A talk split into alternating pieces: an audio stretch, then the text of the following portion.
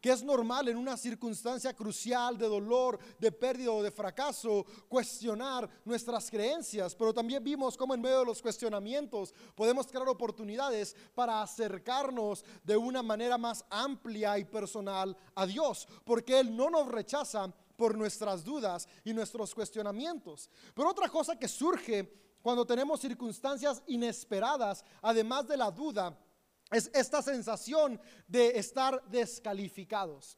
Cuando atravesamos momentos de fracaso, de dolor, eh, cuando vemos que, que, nuestros errores tal vez están comenzando a tener consecuencias que no esperábamos en nuestra vida, o cuando las cosas no suceden como esperamos, tendemos a creer que ya no hay más esperanza para nosotros, que ya todo se acabó y viene un deseo de tirar la toalla. ¿Cuántas veces no hemos pensado, ya no puedo más o ya no quiero más. Y si somos muy honestos, es válido tener este sentimiento, porque somos seres humanos. Sería imposible decir, hey, nunca más vuelvas a pensar o a querer tirar la toalla, porque eso es inhumano. Los seres humanos enfrentamos una lucha contra el fracaso y el dolor.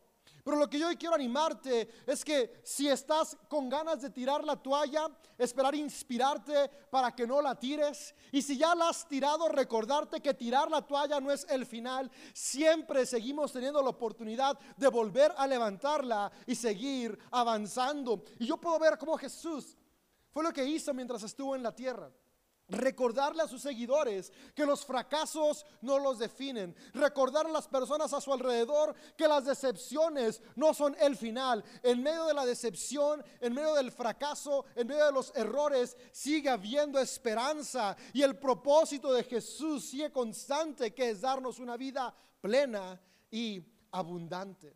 Y hay un pasaje en el último capítulo del Evangelio de Juan, una historia en la cual los discípulos de Jesús van a pescar porque se sintieron decepcionados y deciden dejar atrás el propósito que habían encontrado en Jesús y regresar a lo que ellos ya sabían hacer. Y en este relato encuentro varios principios que creo que pueden animar nuestras vidas y pueden darnos herramientas para ya sea que hoy estamos enfrentando una circunstancia de decepción, de dolor o de fracaso podamos salir adelante de ella o herramientas que tal vez el día de hoy no estamos en esa situación, pero nos van a equipar para el día de mañana que las enfrentemos poder salir adelante.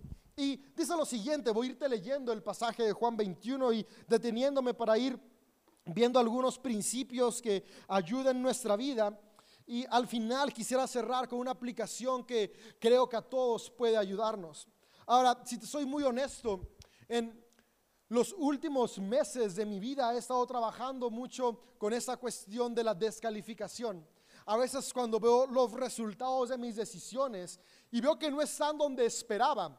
Y, estos últimos meses, estoy muy honesto en todas las áreas, ¿no? A veces veo mis resultados con mi matrimonio y aunque no, no estamos ahorita en, en una crisis, no estoy donde yo idealicé que iba a estar y tal vez te ha pasado a ti.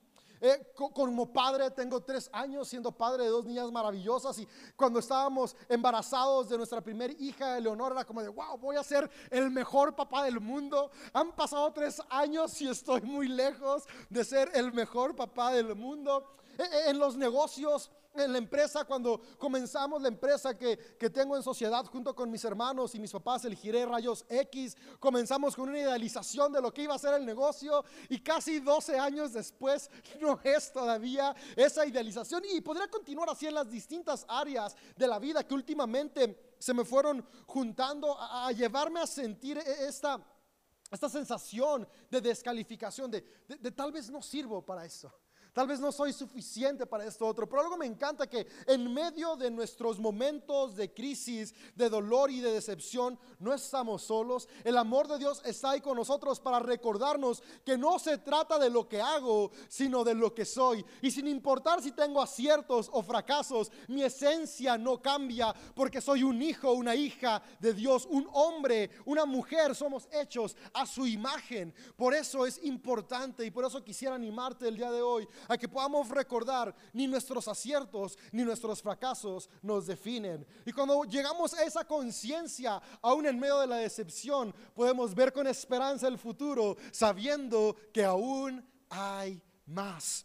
Y eh, te estoy hablando de, circunstancias que tal vez he experimentado, pero hay otras que a veces nos toca enfrentar que no tienen nada que ver con nuestras decisiones. Tienen que ver con circunstancias cruciales de la vida que no podemos controlar.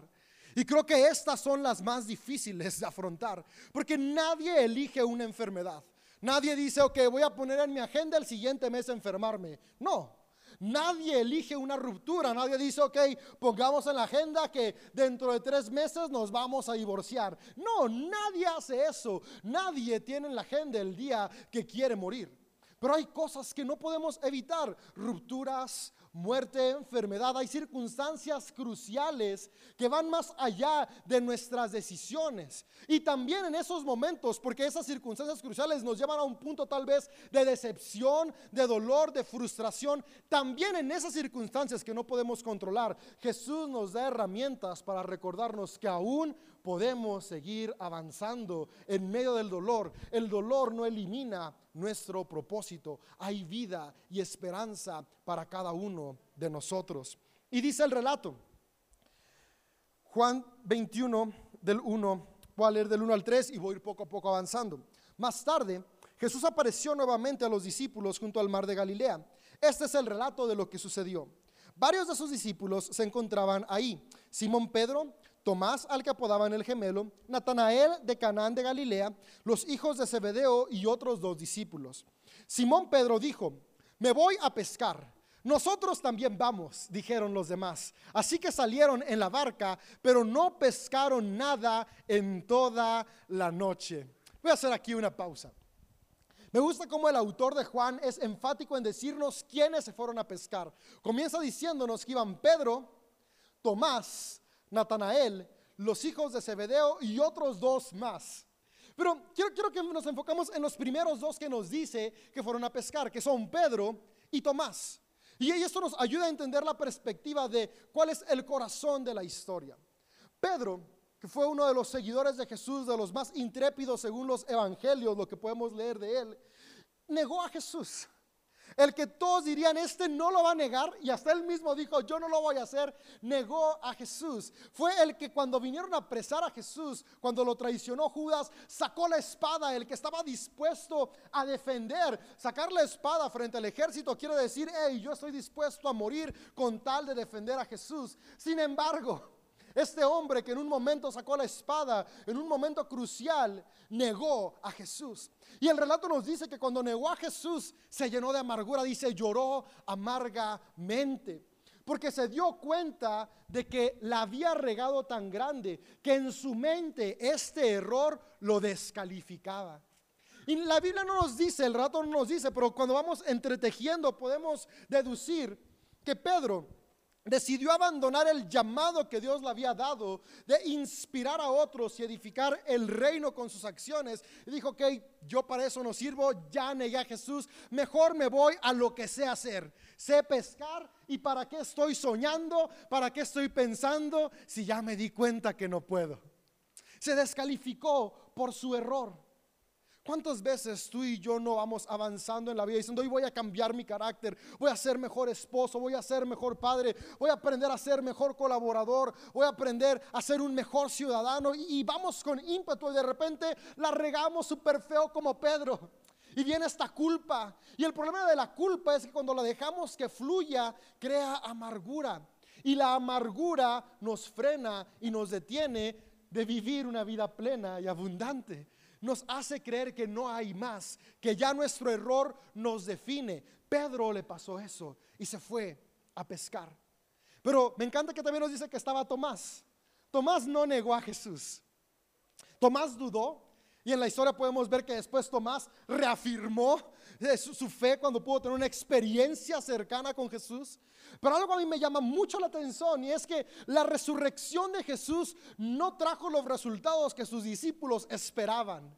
Si te fijas y vamos leyendo los evangelios, cada vez que Jesús se les aparecía, el Cristo resucitado, después de un momento desaparece. Los discípulos tal vez cuando vieron a Jesús por primera vez resucitado dijeron, ok, hay esperanza. Pensábamos que todos había perdido, pensábamos que Jesús no iba a estar más con nosotros, pero wow, resucitó, está aquí y se va a quedar con nosotros. Sin embargo, una y otra vez Jesús desaparecía. Y Tomás, aunque tuvo una experiencia única, metió su mano en el costado del maestro, puso sus dedos en sus manos, tocó sintió el corazón, el latir del Cristo resucitado, tuvo una experiencia que lo llevó a decir, eres mi Dios y mi Señor. Cuando Jesús desaparece, las dudas regresan. Y es como decir, lo experimenté, pero ya no lo veo. Sí, sentí su corazón, pero ¿dónde está ahora que lo necesito? Y la decepción de la vida no fue algo que él hizo, fue una decepción, algo que no sucedió como esperaba. Lo llevó a hacer lo mismo que Pedro y decir, ok, pues regresemos a pescar. Y me gusta porque esto marca las dos circunstancias que nos llevan en momentos a querer tirar la toalla. La culpa por nuestros errores o la decepción porque las cosas no suceden como esperamos que sucedan. Y algo que me gusta es que en las dos hay esperanza para nuestra vida y en las dos hay un futuro que Jesús nos recuerda que Él está ahí con nosotros. Y, eso puedo ver en este pasaje. Y una enseñanza que a mí me queda muy marcada es que dice que cuando ellos fueron a pescar, no pescaron nada. Dirás, pero ¿cómo? Si esa era su profesión, a eso se dedicaban. Es como si en nuestros días dijera que Pedro, Tomás y todos ellos eh, hacían zapato y, tenían toda su vida dedicándose al zapato, pero de repente dejaron de hacer zapato y se fueron a seguir a Jesús y se decepcionaron y dijeron, pues volvamos a hacer zapato. Y cuando llegan a la máquina de pespunte se les va toda chueca, se le hacen nudos, se le hacen bolas, el corte les queda mal, el doblillado no les sale y es como de, ¿qué pasó? Si ellos sabían hacer eso de toda la vida. Es como, ¿cómo que no pudieron pescar? Si esa era su profesión. Pero aquí yo puedo ver algo. La razón por la que Pedro y sus amigos regresaron a pescar era que ellos se sentían descalificados. En su corazón, ellos fueron a realizar una actividad con la intención errónea dijeron, como no servimos, vamos a pescar. Y una realidad es que nuestros pensamientos y nuestra percepción determinan el resultado de lo que tú y yo hacemos. Si tú y yo comenzamos algo con una mentalidad de fracaso, vamos a fracasar. Si tú y yo comenzamos algo con una mentalidad de optimismo, tenemos una gran posibilidad de triunfar. ¿Y por qué digo una gran posibilidad? Porque el optimismo no es algo de un día, es algo para mantener durante el proceso. Pero si iniciamos desde el principio con una actitud de fracaso y no nos concientizamos en el proceso de cambiar nuestra mentalidad, fracasamos en lo que hacemos. Por eso, aunque Pedro y sus amigos eran expertos en pescar, como su corazón estaba arraigado a el fracaso, a ya no servimos, ya no podemos, fracasaron. Amigo, amiga, yo hoy quiero animarte y espero poder inspirarte en los minutos que me quedan a que nuestra mentalidad pueda ser transformada y podamos tener la capacidad de aún en medio de la pérdida, de la ruptura y la desesperanza, ver que en nosotros sigue habiendo el potencial de avanzar hacia adelante. Y espero que el ser conscientes de cómo Jesús nos ve en medio de esa decepción y fracaso nos anime para vernos con los ojos que Dios nos ve. ¿Y cuáles son esos ojos? Vamos a continuar leyendo. Dice el versículo 4, al amanecer Jesús apareció en la playa, pero los discípulos no podían ver quién era. Les preguntó, amigos, ¿pescaron algo? No, contestaron ellos. Entonces él les dijo, echen la red a la derecha de la barca y tendrán pesca. Ellos lo hicieron y no podían sacar la red por la gran cantidad de peces que contenía. Aquí quiero hacer otra pausa. Me encanta cómo Jesús se aproxima a nuestras vidas después de que hemos tirado la toalla. Pedro lo había negado. Y después de haberlo negado, había rechazado básicamente el llamado que le había hecho. Tomás se había decepcionado porque las cosas no salieron como esperaron y se regresó. Y junto con ellos dos, los demás también lo hicieron. Dice que cuando Pedro les dijo, pues yo me voy a pescar, los otros dijeron, pues nosotros también, porque seguramente compartían la misma decepción. Sin embargo, me asombra cómo cuando Jesús llega, les dice, amigos. Y me encanta cómo en, los papiros más antiguos que, se han encontrado del Evangelio de Juan, la palabra amigos es hijos. Jesús le dice a los, a, sus, a los que estaban en la barca, hijos, han pescado algo. Y esto me habla del corazón de Dios. Porque cuando fallamos, cuando tenemos decepciones, e, en la falla creemos que nuestro error nos aleja de Dios. No, Dios, Dios ya no me quiere, ya no confía en mí, ya no me ama por mi error. Cuando nos decepcionamos es, si mi decepción me llega incluso a dudar de Dios, pues ¿qué le va a interesar mi vida? y, llegamos a este punto de mi decepción o mi error me aleja de Dios. Hace que Dios me vea con ojos de molestia. Pero aquí podemos ver en Jesús la imagen visible del Dios invisible. Cristo mostrándonos cuál es la actitud de Dios que en medio de nuestros fracasos, en medio de nuestra negación, en medio de nuestras dudas, Él nos sigue viendo como sus amigos y como sus hijos. Nuestras acciones no cambian el corazón de Dios para ti. Tus errores no cambian el amor que Dios tiene por ti. Aun cuando dudas siquiera que Él exista, Él no deja de creer en ti. Tú y yo por las circunstancias cruciales podemos dejar de creer en Dios, pero Él sigue creyendo en el propósito que tú tienes. Por eso cuando Jesús los ve en la barca, no les dice, ¡hey, desertores! ¡Cobardes! Ya tan rápido se les acabó la pila. Tomás, ¿no te bastó meter tu mano en el costado? O sea, no, ya descalificados, me decepcionaron, ahí les va una tormenta. No, es amigos. Y después del amigos, ¿han pescado algo?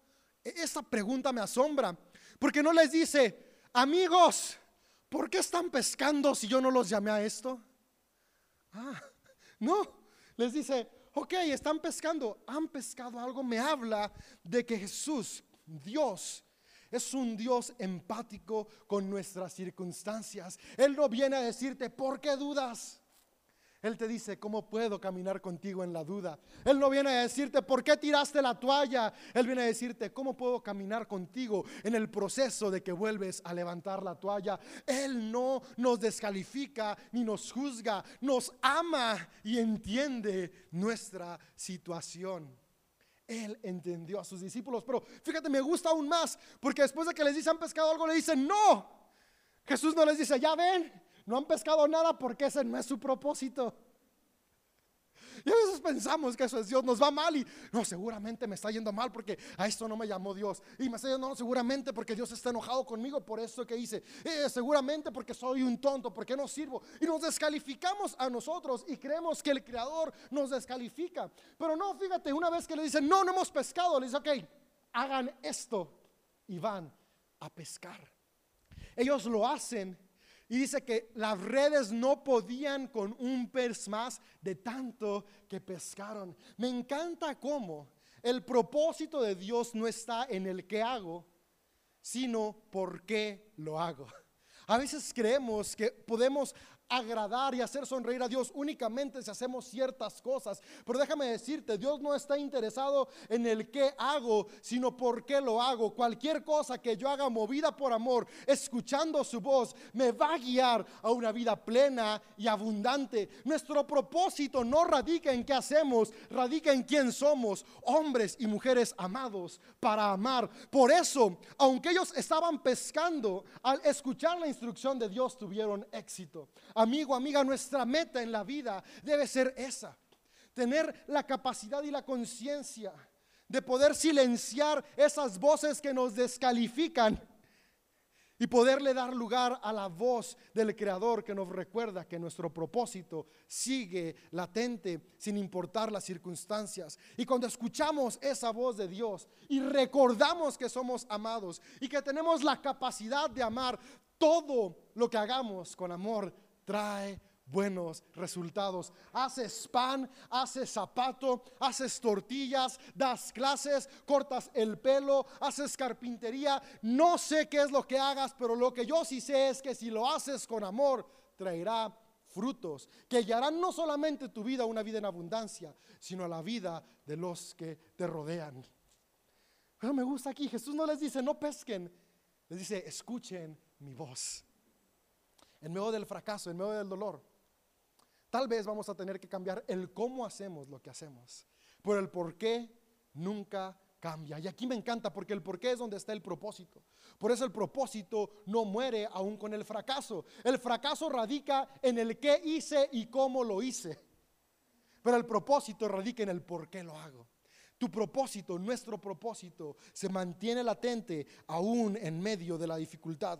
Y continúa diciendo el capítulo, el versículo 7. Entonces el discípulo a quien Jesús amaba le dijo a Pedro, es el Señor. Cuando Simón Pedro oyó que era el Señor, se puso la túnica porque se la había quitado para trabajar, se tiró al agua y se dirigió hacia la orilla. Los otros se quedaron en la barca y arrastraron la pesada red llena de pescados hasta la orilla porque estaban solo a unos 90 metros de la playa. Me encanta como Pedro cuando ve a Jesús dice que va hacia él. Y es que en medio de los fracasos, de las circunstancias difíciles, de las complicaciones, el juego cambia, pero la meta sigue siendo la misma. La estrategia va a cambiar, sí, y eso es lo complicado, porque es cuando las cosas no salen como esperábamos. Yo esperaba que haciendo esto iba a llegar al propósito.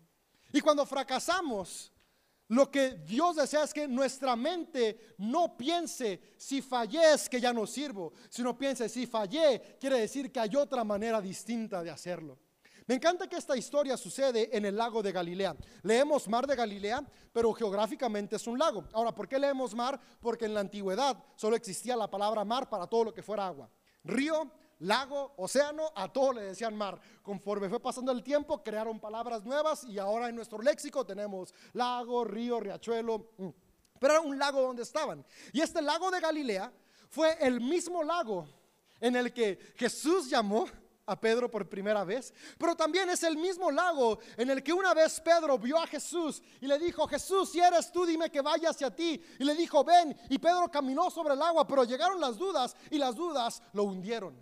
Está en el mismo lugar Pedro. Pero esta vez podemos ver que Pedro llegó a Jesús. La historia no nos dice, pero si leemos desde la lógica, quiere decir que esta vez, ¿cómo le hizo Pedro para llegar de la barca a la orilla? Tuvo que nadar. No hay otra manera de hacerlo más que nadando. La primera vez intentó llegar a Jesús caminando sobre el agua. ¿No pudo? ¿Qué fue lo que hizo? La siguiente vez que lo vio fue, no, no, no, yo ya no voy porque me hundo.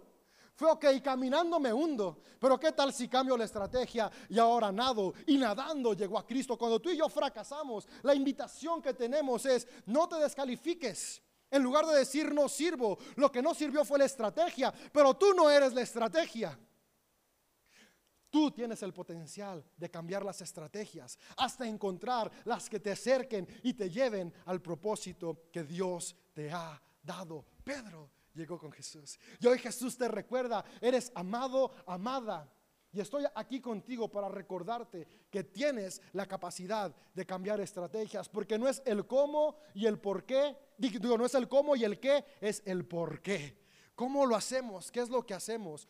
Puede cambiar y de hecho necesita cambiar, pero que siempre recordemos el por qué. Tu propósito sigue latente.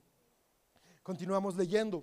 Dice, el versículo 19. Cuando llegaron, encontraron el desayuno preparado para ellos. Pescado a las brasas y pan. Traigan algunos pescados que acaban de sacar, dijo Jesús. Así que Simón Pedro subió a la barca y arrastró la red hasta la orilla. Había 153 pescados grandes y aún así la red no se había roto. Ahora, acérquense y desayunen, dijo Jesús. Ninguno de los discípulos se atrevió a preguntarle, ¿quién eres? Todos sabían que era el Señor. Wow. No solamente a lo lejos les dice, hijos, no solamente se interesa por ayudarlos y los ayuda, sino una vez que llegan a donde Él está, les da de desayunar. Y esto me habla del corazón de Dios en nuestros fracasos, en nuestro dolor. lo que Dios hace con nosotros es reconfortarnos, empoderarnos, animarnos y equiparnos para volvernos a levantar. Hay un dicho que dice panza llena, corazón contento y es muy cierto. Cuando tenemos hambre, somos más enojones, tomamos decisiones más absurdas, eh, y eso es científicamente comprobado y tú lo has experimentado. Por eso está el comercial de cómete un sneaker y ajá, te relajas. Jesús conforta su corazón. Ah, las abuelitas, ¿cómo nos confortan con comida? Ah? Porque saben que, que es una manera de expresar amor, pero no solamente expresar amor, sino llevar tu cuerpo a un estado de relajación que te permita tener optimismo. Jesús le dice a sus discípulos, hey, están decepcionados, aquí está un pescadito. Están frustrados, cómanse un pan. Sienten que ya no hay más, miren, coman para que su cuerpo se llene de energía y vean que aún pueden avanzar. Jesús no va a castigarte, regañarte, reprocharte, descalificarte cuando fallamos, cuando dudamos, cuando nos queremos parar. Su actitud es que Él viene, te reconforta, te ama y nos llena de esperanza. Y esto es una invitación doble. La primera, recibir eso que Dios hace, cambiar nuestra mente y dejar que la culpa nos controle y decir, si Dios no me condena, ¿por qué yo me condeno? Si Dios me acepta, ¿por qué yo no me acepto? Si Dios sigue viendo potencial en mí, ¿por qué yo no voy a seguir viendo potencial en mí? Pero la siguiente invitación es, si Dios no me condena, ¿por qué yo voy a condenar a otros que fracasaron? Si Dios no me rechaza, ¿por qué yo voy a rechazar a aquel que se estancó, tiró la toalla? Si Dios me reconforta, me alimenta y me empodera, ¿por qué yo no voy a servir y amar a aquel o aquella que hoy está estancado para impulsarlo y juntos seguir avanzando? Porque juntos es mejor.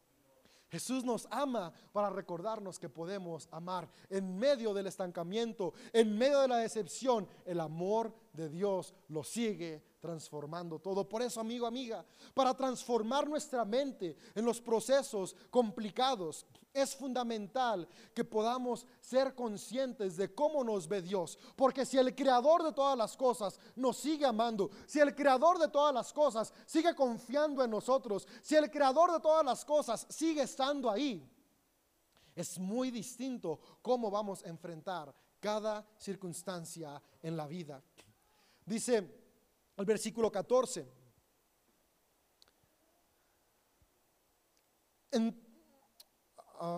Esta fue la tercera vez que se apareció a sus discípulos después de haber resucitado de los muertos. Después del desayuno, Jesús le preguntó a Simón Pedro, Simón, hijo de Juan, ¿me amas más que estos? Ahora, cuando leemos me amas más que estos, pensamos que se refiere a las personas, pero de nuevo las traducciones lo que dice es, ¿me amas más que estas cosas? No se refiere a las personas, se refiere a la circunstancia. Es Pedro, ¿tienes la capacidad de amarme más que a lo que estás haciendo? ¿Tienes la capacidad de ver que se trata más del amor y no de lo que se hace? Eso me llama la atención, Pedro, ¿me amas? No le dice, Pedro, ¿me vas a obedecer? No le dice, Pedro, vas a seguir mis instrucciones, porque una vez más nos está recordando, el propósito no es el que hago, el propósito es por qué lo hago, Pedro, ¿me amas? El amor es el por qué.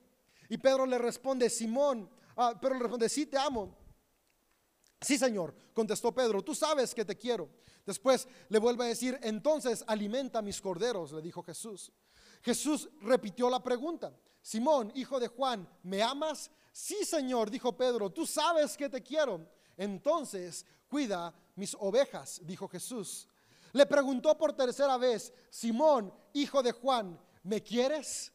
A Pedro le dolió que Jesús le dijera por tercera ocasión, ¿me quieres? Y le contestó, Señor, tú sabes todo, tú sabes que yo te quiero. Jesús dijo, entonces alimenta mis ovejas.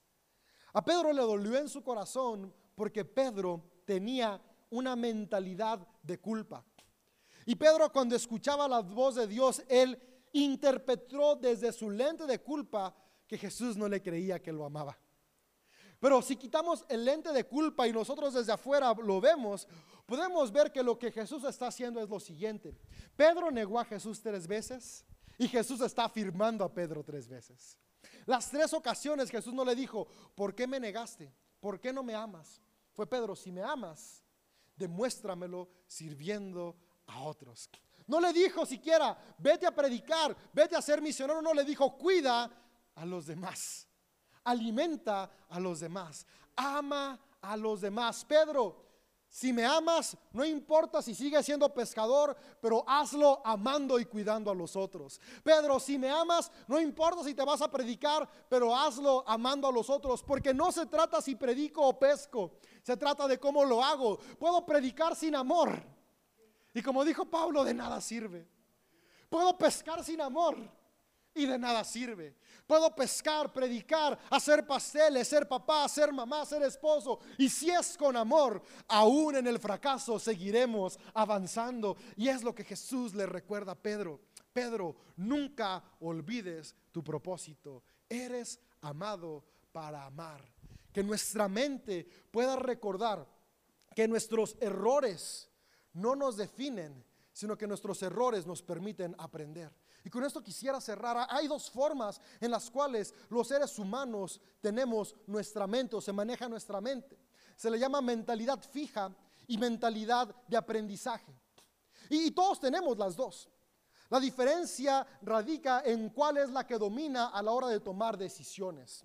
¿Y qué tiene que ver esto con lo que vimos? La mentalidad fija es una mentalidad que cree que una vez que se ha fallado no hay solución reprobé un examen de matemáticas, no soy bueno para las matemáticas, soy un burro. Esa es mentalidad fija.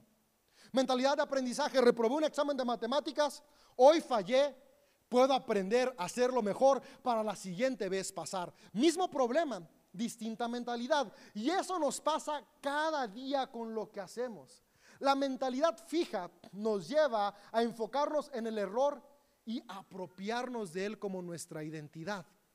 La identidad, de, digo, la mentalidad de cambio nos lleva a darnos cuenta que nuestras acciones no son nuestra identidad, por lo tanto las podemos transformar. Y esto, aunque es algo que hoy en día se habla desde la psicología, Cristo ya le está explicando a sus discípulos, hey, no es su error, es su propósito. Se equivocaron, aprendan de ello. Para que tú y yo podamos salir adelante de un fracaso y volver a levantar la toalla, necesitamos transformar nuestra mente. Una mentalidad fija se desecha, se reprocha, se justifica. Una mentalidad de cambio ve las oportunidades de aprendizaje en el fracaso. A Michael Jordan, uno de los jugadores de básquetbol más legendarios, para mí y muchos más, el mejor que ha tenido el mundo, para algunos otros LeBron James, pero viven en el error. Michael Jordan cuando le preguntaron, hey, ¿por qué llegaste hasta donde llegaste? ¿Cómo te convertiste en la leyenda que ahora eres? Y Michael Jordan dijo, fue gracias a todos los tiros que fallé y los partidos que perdimos que estoy en donde estoy. ¿Cómo? O sea, tú esperarías, gracias a las canastas y a los partidos ganados. No, dijo, a los tiros fallados y a los partidos perdidos. Porque Michael Jordan tiene una mentalidad de cambio. Cuando él fallaba, en lugar de decir no sirvo, mejor dejó el básquetbol, es entreno más para anotar.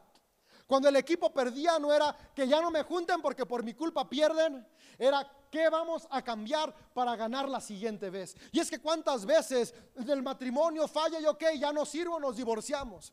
En las relaciones de trabajo, ok, no funciono, renuncio, cierro. Y es que la mentalidad fija nos lleva a querer tirar la toalla. Dios no me respondió.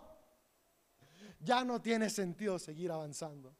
Pues la mentalidad de cambio es, esto no me funcionó, hacer esto no hace que mi matrimonio avance, ¿Qué voy a hacer diferente para que se avance? Hacer esto no me ayuda a una mejor relación con mis hijos. No voy a dejar de ser padre ni a rendirme en ser el mejor. Es que voy a cambiar para ser un mejor padre mañana. Hoy me equivoqué.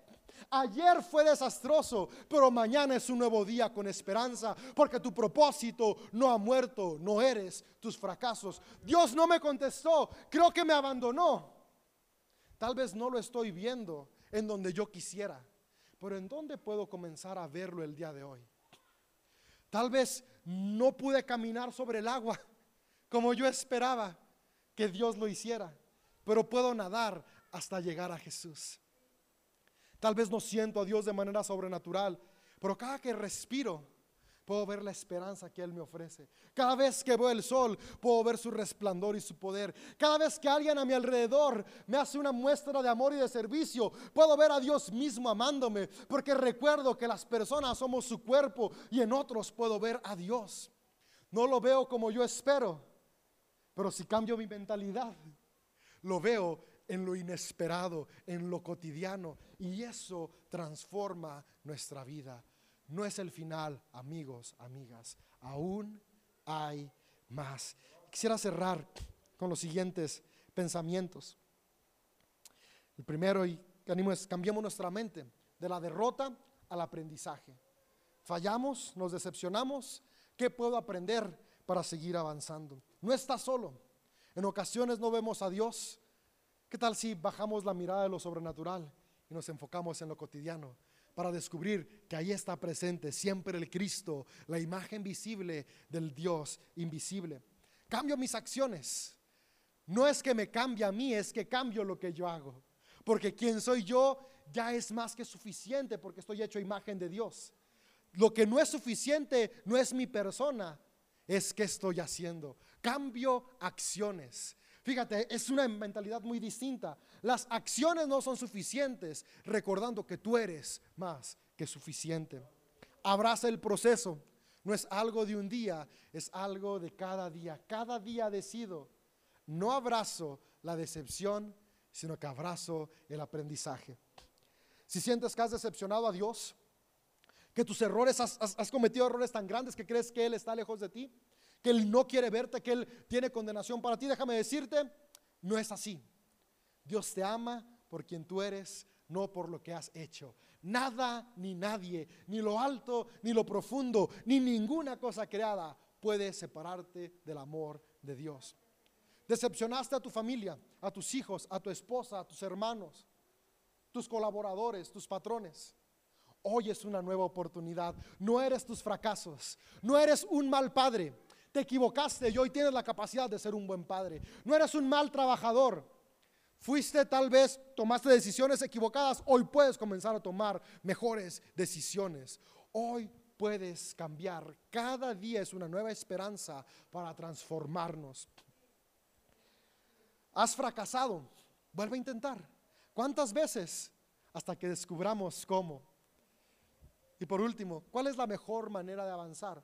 Escuchando siempre la voz de Dios a través de su Espíritu. Porque si lo escuchamos a Él, vamos a ir avanzando en medio de la incertidumbre, pero teniendo pescas milagrosas. Tus fracasos no son el final, tus dudas no te descalifican.